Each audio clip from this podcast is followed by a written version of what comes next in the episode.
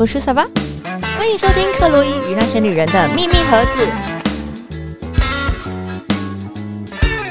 那我们就一边吃。哎、我今天大聊了一些禁忌话题，我从来都没有跟人家讲过。有吗？有禁忌吗？就是什么我跟我男朋友之间呢、然后聊了这些东西啊，我都没有跟人家讲过。不是禁忌啦，就不会聊到的事情，没有到禁忌。别人如果会问，我也会说。实在话，我会觉得，我我自己，就像我我刚才讲，我觉得感情我，我觉得不能够去测验。我嗯，就哦哦，这么想好了啦。老实说，我觉得像我前一段关系嘛，嗯，我一直觉得，呃，其你知道吗？我一直到现在，我还是觉得全世界他最疼我。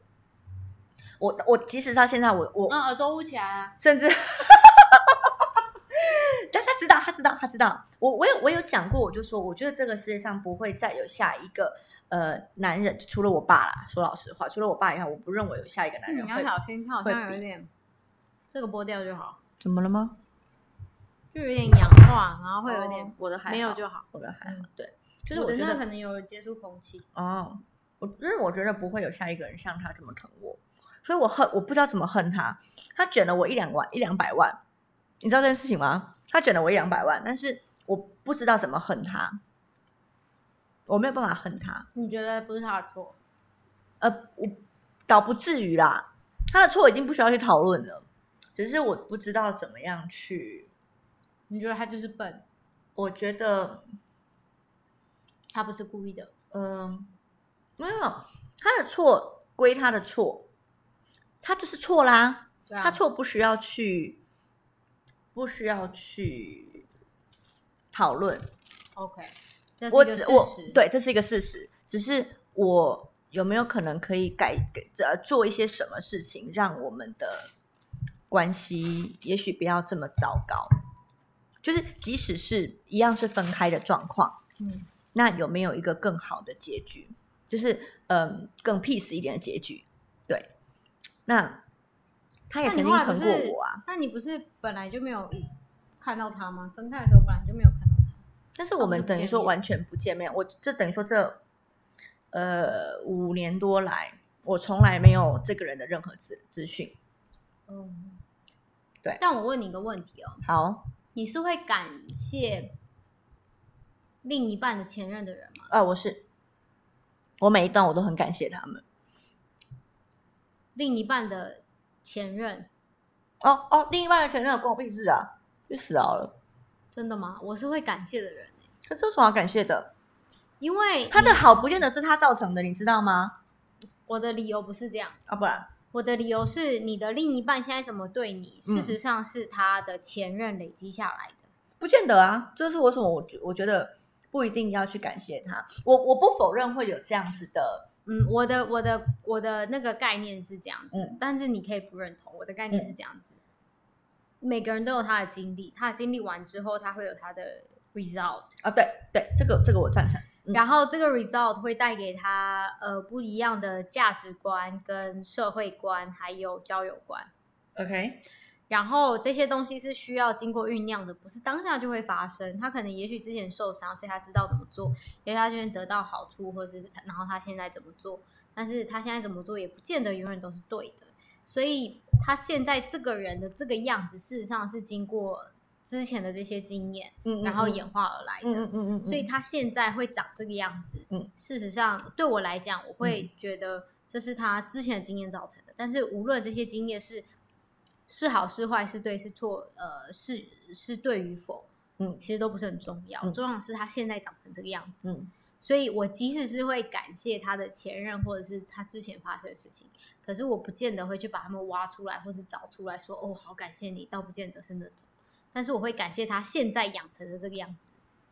哦，所以表示说你其实很满意现在的的对象，所以你才会感谢前这个对象的前、的前任。我觉得我满意的事情是他愿意沟通的这件事情，并不是说我很满意他现在这个人，而是我满意的事情是他的价值观跟处事态度，并不是我很满意现在这个人的模样。这样听得懂吗？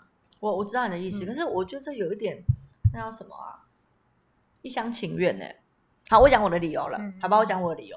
我觉得一厢情愿的原因是，我赞成你觉你觉得今这个人今天的所有的行为，都是经过许多的经验而成呃成就出来的，嗯无论是好或不好。所以就是无论是好或不好，嗯我觉其实我我一直觉得影响我最深的一段感情，就是我法国的男朋友。呃，他其实影响我后面的这两段感情，蛮明显的，我自己都有感觉。我要讲的事情其实就是这样，对，就是可是他不见得是好的啊，对，但是好的并不见得不好，好的并不因为你以前遇到的不好，你会慢慢转化变成你想要成为你的样子。我说的是他转变我的我，不见得是个好的我。哦、OK，好，他让我，我反而觉得是他让我变得，我对于很多事情变得很 picky。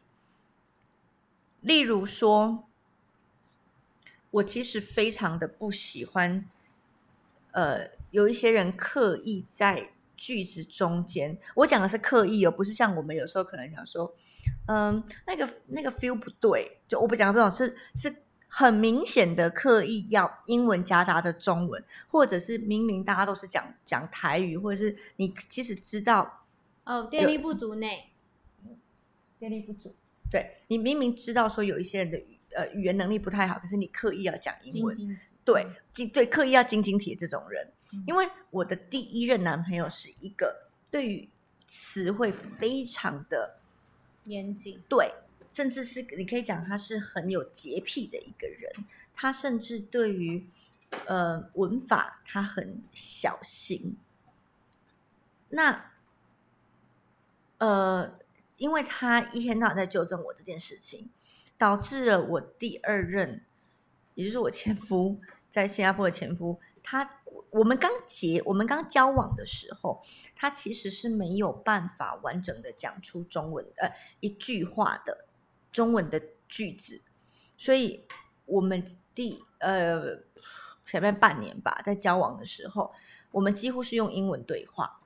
可是他试图要跟我讲中文，但他跟我讲中文的时候，我自己都意识到我有我前男友的影子，就是我觉得很不耐烦，我觉得很烦，就是你这句文法不对，你这句文法不对，我我会露出那种很呃很很很暴躁、很没有礼貌、很无情的那种表情，然后觉得说你为什么连这个都讲不好？你不是华人吗？我会有这样子的心态，哦可是我觉得这不见得是好的。不是，可是呃，我讲的意思是，那这件事情就是你跟对方之间相处的磨合啊。嗯嗯嗯，但是嗯他不见得觉得你的这件事情不好，你懂我的意思吗？嗯，当然，因为他的中文变好了，他也可能也感谢我，也许我不知道。我我要讲大概是这种观念，就是嗯我跟我的另一半在一起，我不管是他的好还是不好，都是不见得是男朋友去改变他的啊、有没有可能是原生家庭改变他，或者是他的我我讲的就是不只是他的男女朋友，哦，OK，对，嗯是他的一切过往遇到的人。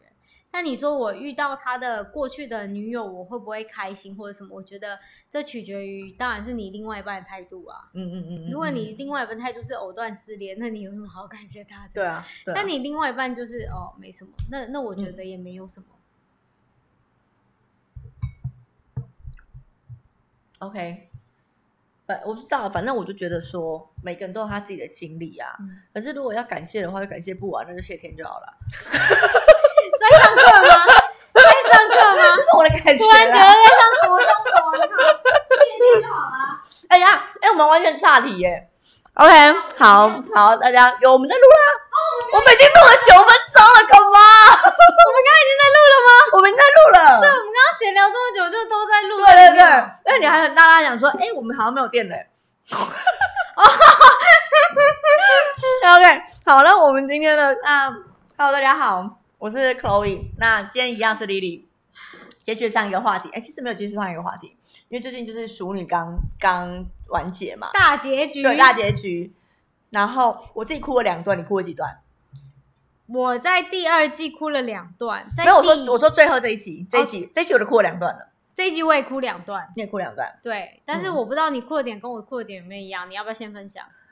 呃，这一集我先讲这一集哦，嗯这一，集我哭了。你说大结局第十集嘛？对我一个是哭生小孩嘛，然后另外一个是哭，我有点忘记了，我好像是哭那个什么，他他那个他表姐哦，就是天心，坐车要走，对，哦然后终于哭出来，嗯，然后她终于于会哭了，嗯，就是你从她是一个假白女到她终于认清了自己，然后哦哦，然后她哦她哦对，sorry sorry sorry，sorry，她的儿子讲的那一句话，对不起对不起，我哭了是妈妈煮他儿子的都好吃，你知道我马上爆炸，妈妈煮的都好吃，对，然后我就我就我就哭了，我就觉得说，对，就是因为啊、因为我是出生在一个我小时候我妈妈很忙，所以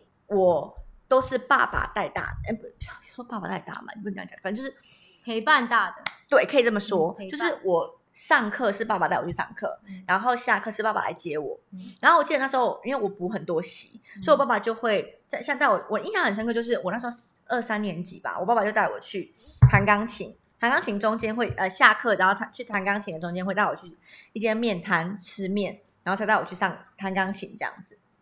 然后我爸就会在那个一个小时，因为也不回家，他因为一个小时这样来回他太麻烦了。我们家毕竟不是住在市区，所以他就会在补习班楼下车子里面等我。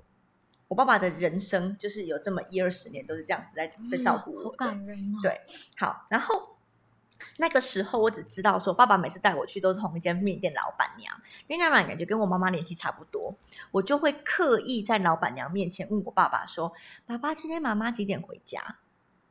其实我都知道我妈妈几点回家，然后我也知道我爸爸跟那个老板娘根本就没有什么，因为他就是每次都点完餐了就进去啦。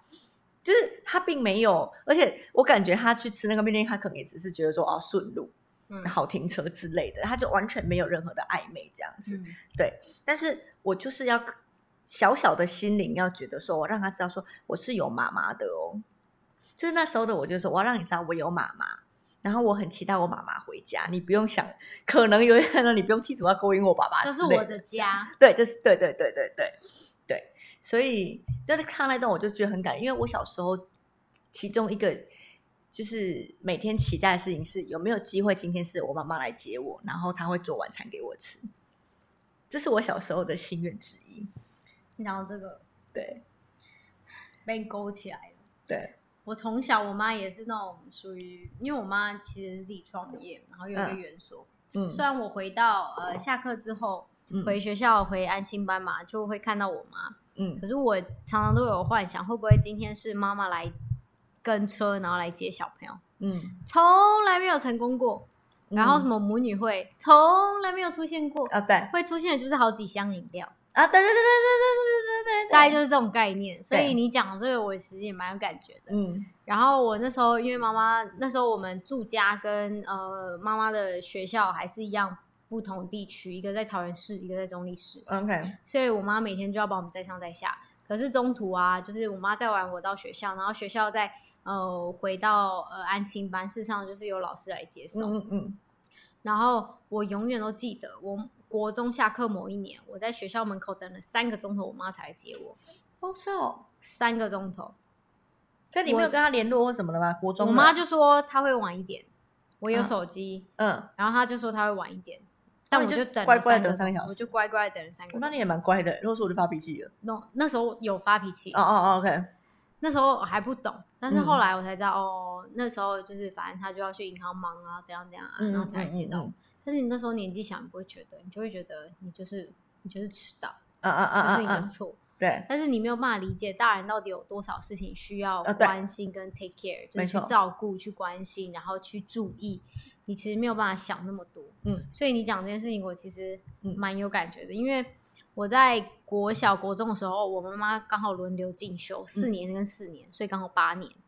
进修什么？在职进修大学、哦，学士，嗯。所以我爸妈都是学士，可是都是在职进修的。嗯嗯嗯，所。以等于我呃呃国小的前面四年是我妈在职进修，然后后面的几年再加上国中的几年是我爸在一直进修，嗯嗯嗯，所以我一直以来晚餐都很晚才吃，大概每天晚上都是九点才吃晚餐。是哦对因为父母要忙到那么晚，这样。对，所以、嗯然后我们又会希望大家回来在一起吃。嗯嗯嗯嗯。你刚刚讲这个，我就也有感觉，可是我那时候是没有哭啦，就我那时候看到那一幕没有我就默默流眼泪这样子，嗯因为我跟朋友一起看，我就不要不要太尴尬这样。不要吓到人家。对对对对对对，然后我就是硬就是偷偷偷擦眼泪。那第二幕，呢？第二幕你掉泪，第二幕就是生小孩，生小孩，然后他妈妈就说，可能你是单咖林呢？那对，那么你你是妈妈了哦，因为做妈妈哦，嗯因为其实我从小啊，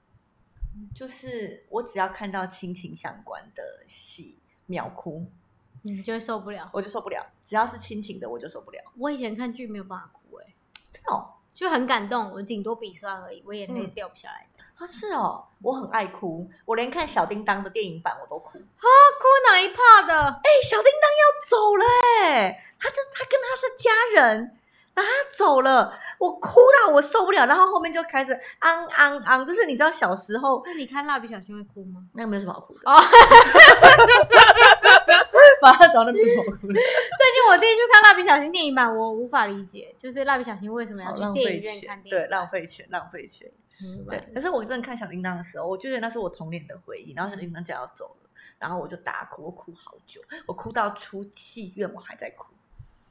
就是我没有办法，我没有办法看任何的亲情相关的。我觉得应该是这样子。我最近看追了一部韩剧叫《由美的细胞》，嗯，然后它就是反正里面就是有什么感性细胞啊、理性细胞啊各种，就我们知道的情绪的分子其实都是一个细胞。嗯我就想说，我到底是不是感性细胞，就是已经被埋葬了？这样，我因为我我我可以感触到这个感觉，可是真的要能够触动我到很深到哭泣，一直到我念大学，我外公离开的时候才开始。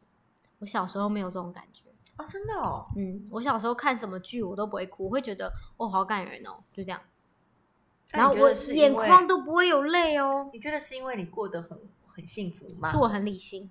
哦，是因为你很理性我很理性的知道这个故事就是一个剧，哦，嗯，然后我很理性的知道是，呃，他会难过，可是这件事情会过去。我很小就知道这件事情，我不知道为什么哎、哦是哦，嗯，我我大概可以理解啦，因为我弟弟也是这样子的人。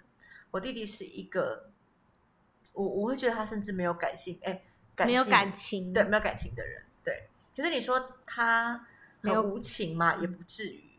也就他有感觉，可他不见得会表现出来。对对对对对，或者是他会知道说我不应该做什么事情让你们去担心，嗯，但是他似乎不会因为家人怎么样而伤心，但是他会知道说我不应该做什么事情让你们会担心或让你们伤心。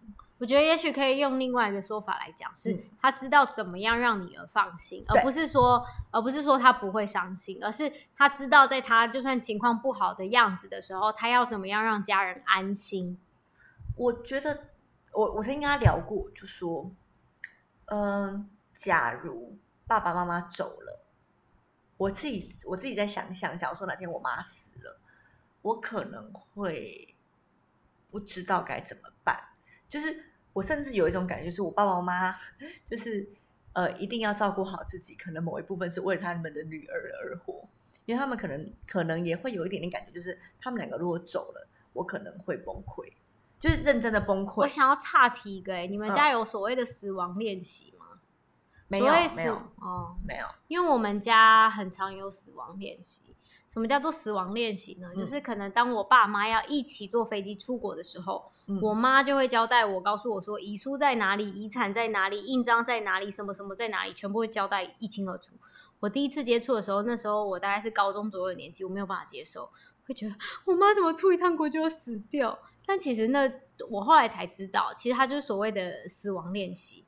你一次一次知道，死亡这种东西本来就不是一个嗯永远不会发生的，嗯而是它是随时都有可能发生的，所以你才知道你要你要呃守护或者是珍惜你们相处的每一刻，不管你这一刻在争吵，你这一刻在开心，或是你这一刻在彼此感动，都是很重要的时可刻。是很棒哎、所以我们家我以为你刚才讲死亡练习，我以为的是问自己的孩子说，如果爸爸妈妈死了，你们该不是是真的在做这件事情。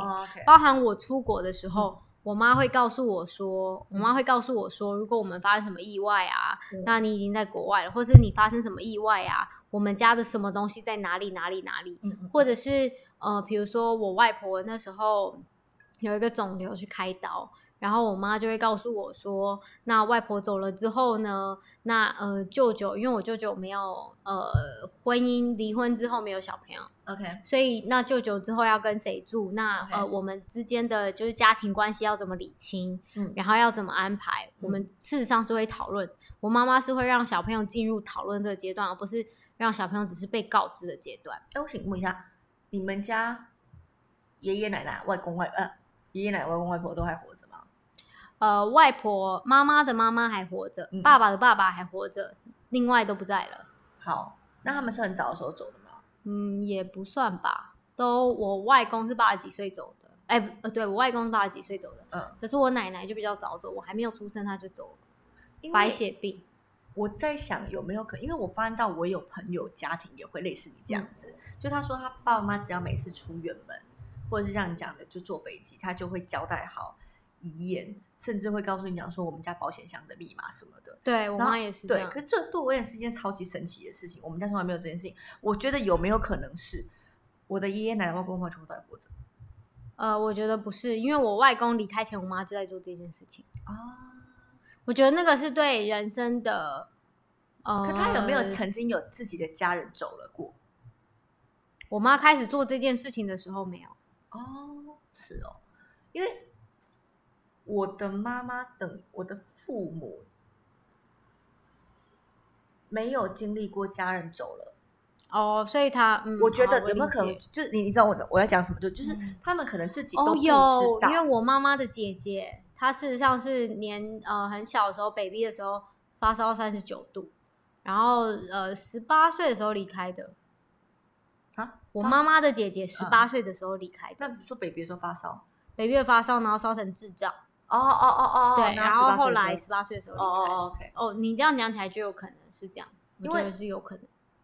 我的想法会是，就是当我的父母都还不知道这件事情，他们该怎么处理，更遑论是教育自己的孩子。，对对对对，就我自己的想象是这样子的，因为我觉得你刚才跟我讲的，我就说，哎，这件事情蛮好的，哎，嗯可，是为什么我们家从来不做这件事情？我自己第一次做会觉得很奇怪。对，可是我自己去想是，连我的父母都不知道怎么做这件事情，因为你知道，我的阿昼，我两个阿昼都是九十九岁死掉的。啊，没有，我三个阿昼都九十九十九岁死掉，所以我家有超强的长寿基因，我三个阿昼都九十九岁死掉、哎，我们家庭的信仰是你在呃意外永远赶不及所有的万全，是，就是你在家里也有可能，就是我们常最常举例的就是嗯在澎湖不是有一次空空难嘛，嗯嗯然后那飞机冲进民宅嘛。嗯嗯嗯，所以我们最常讲是，你在家坐沙发看电视都会死掉啊，那你现在为什么不出去闯一闯？我们家常常的名言是这样 OK，我我妈妈也赞成，就是在人生在世的时候要好好的冒险。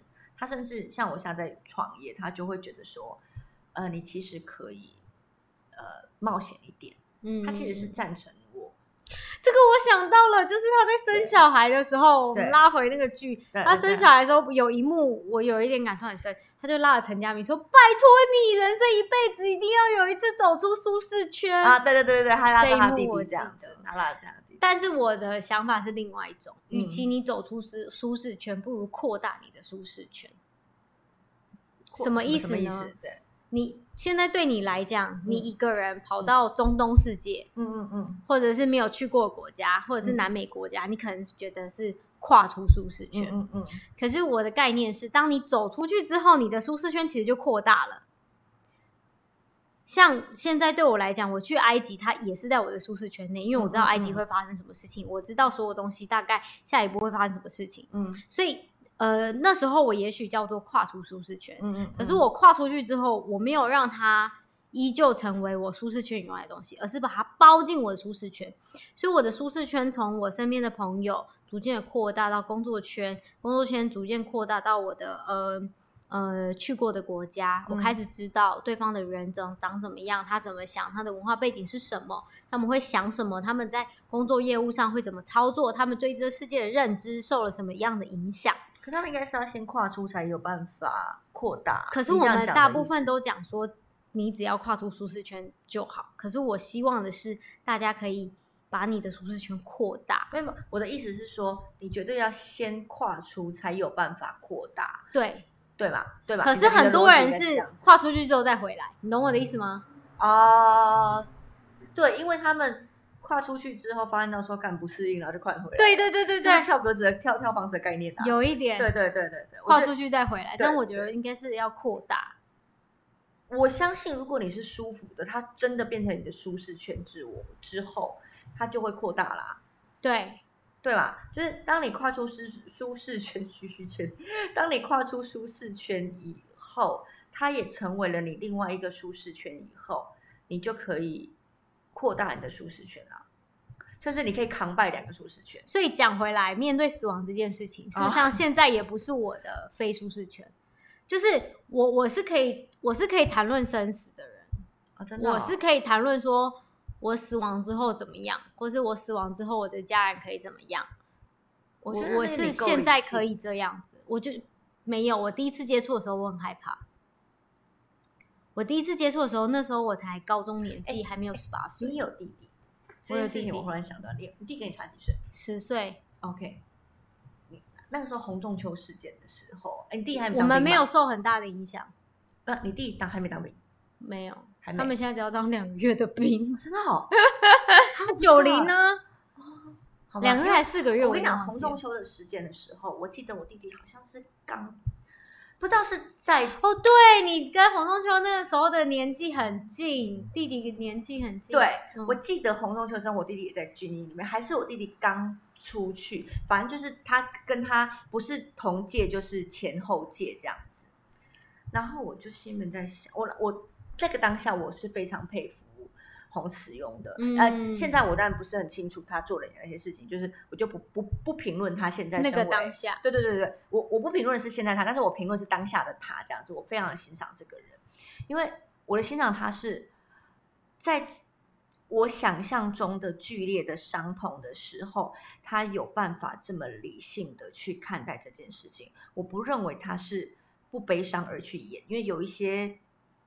网友会讲说，他其实根本就不悲伤，他是演戏的，然后他就是想要出来从政。我觉得，那我想要问你另外一个问题，就是小灯泡的妈妈。哎，不是，sorry，我先把这个讲完。对，就是我的我当下的想法就是，呃，如果洪仲秋是我的亲弟弟，我可能没有办法这么理性，我甚至有可能玉石俱焚。嗯，我觉得我的性格是很有可能要死，大家一起来，反正我弟弟一起崩溃。对，对，就是这件事情怎么可以只有我崩溃？你们也要有人拉拉下来陪葬。嗯，我可能会崩溃成这样子，就是我我可能会是一个完全没有办法接受的人。嗯，那所以，我我我是非常的欣赏他姐姐这种理性，就是我很肯定我没有这么坚强。所以某个部分来讲，我是很欣赏可以这么坚强的人，以至于说到现在我没有办法去很坦然的去谈论生死跟我自己身边的人。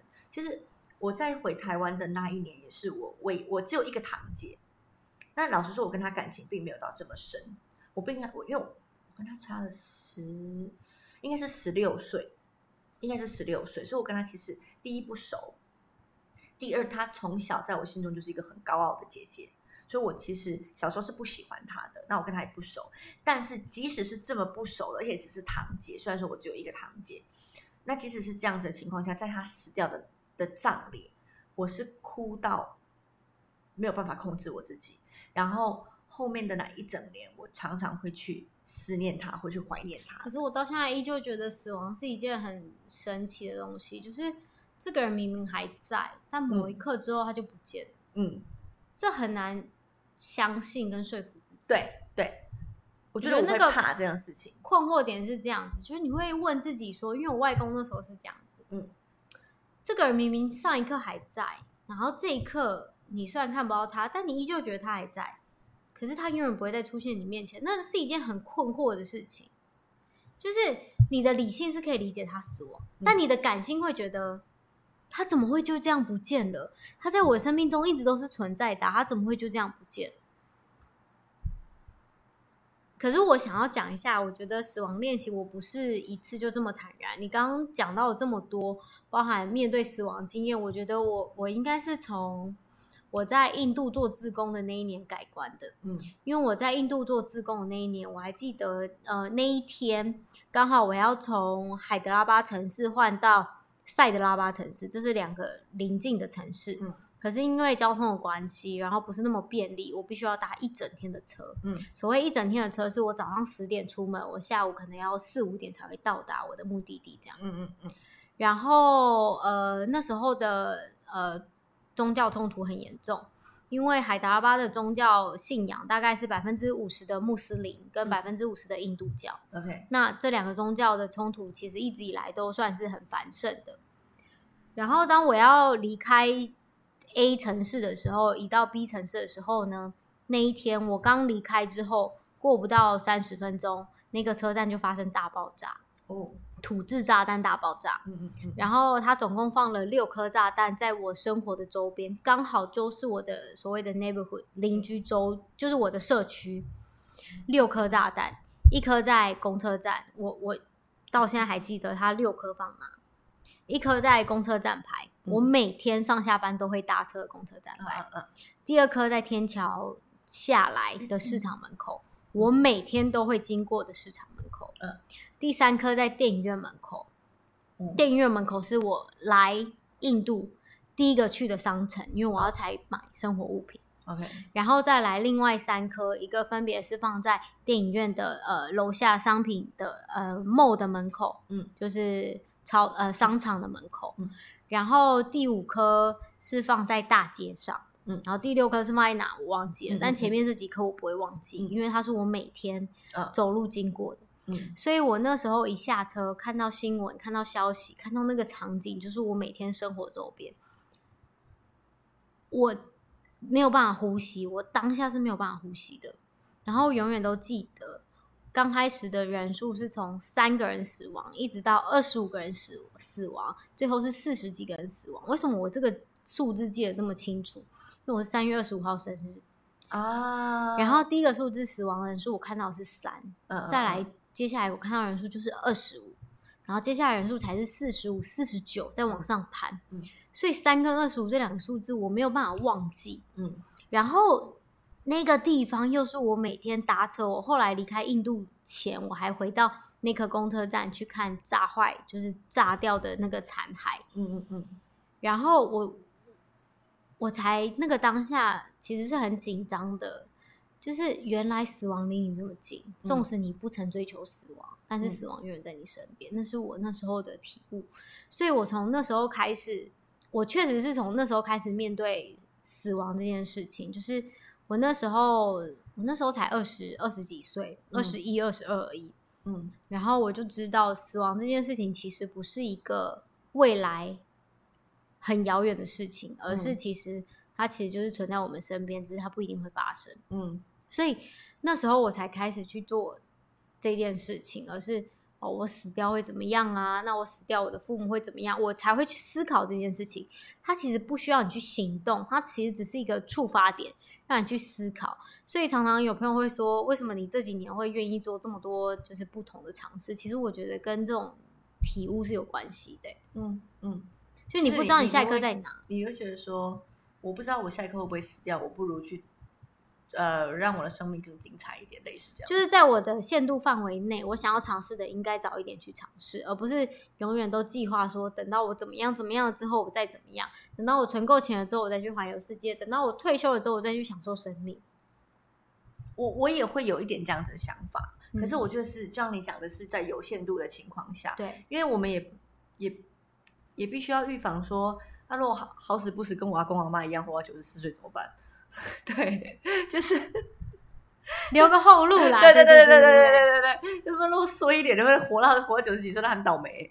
就是如果你都没钱了，说实在话，你如果那时候千禧年不是就这样吗？我永远都记得那个两千年的时候，嗯然后一堆人把钱领出来，然后花完之后，然后隔天过了一月一号说，我怎么还活着？那时候还上新闻，我永远都记得，有个好笑的。对对对对啊，就是就是，我觉得也要预防这件事情。可是我也我有部分是像你的心态，就是呃，人生就只有活这么一回，那我是不是应该要尽量的让我自己快乐一点？